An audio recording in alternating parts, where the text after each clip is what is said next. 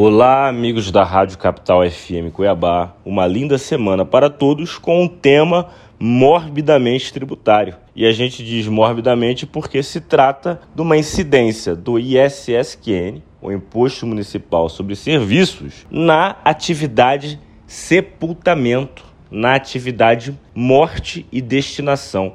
Afinal, quando os entes que aqui ficam em terra, os que se foram, afinal, o cemitério, os sete palmos abaixo da terra, é um serviço ou uma locação? Quando a família do ente querido acerta com o cemitério, que é uma empresa de concessão pública, uma tarifa para se enterrar o ente querido, e está-se a falar de prestação de serviço, o cemitério presta uma atividade serviçal à família ou ele apenas cede um espaço físico?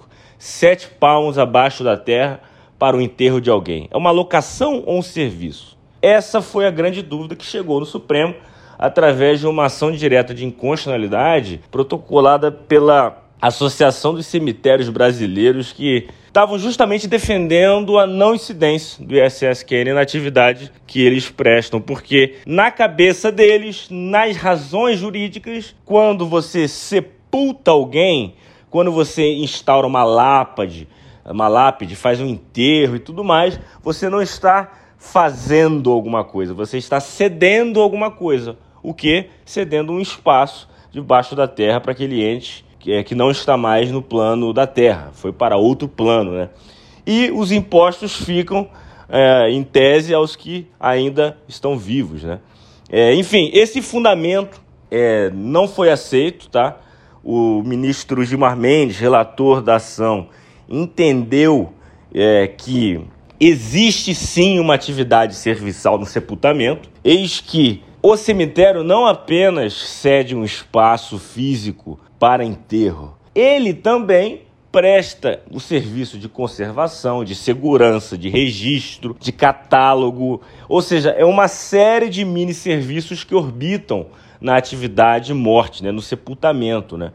Então, não é necessariamente aquele antigo provérbio romano que se aplica no direito civil, que é o a morte tudo resolve, mors omnia solvet. Não, a morte não resolve a questão tributária. Até porque é, existe uma, uma, enorme, uma linda frase é, utilizada no direito é, por um político americano que trata que a gente na vida pode ter como certa apenas duas coisas, a morte e os impostos. E realmente, nem na morte a gente vai ficar livre do ISSQN, né? Quando os entes queridos nossos forem enterrar os seus, eles terão que pagar o ISSQN pela prestação de serviço do cemitério. Então, o voto do ministro Gilmar Mendes foi seguido pela corte, de forma que incide sim o ISSQN na atividade de cemitério. Não se trata de cessão de espaço, não se trata de locação de sete palmos abaixo da terra, mas se trata de serviço. E aí a gente lembra que é, o tributo ele faz parte da vida humana desde o nascimento até o fim da vida, né? É, seja no imposto de herança, no ITCD, seja agora no ISS, quando do sepultamento do ente querido. Então a gente lembra que, de uma forma ou de outra, todo mundo aí vai deixar ISSQN para os seus, né? Já que, como fala o poeta americano Jim Morrison, da banda The Doors, não adianta que ninguém vai sair dessa daqui com vida. Então, o ISSQN passa a entrar aí no custo dos seguros de vida, seguro enterro, enfim, os determinados planos de tarifa aí da, do enterro da, da, do fim da vida, da lápide e da saudade. Contribuíram para a matéria os advogados Pascoal Santulo e Renato Melon.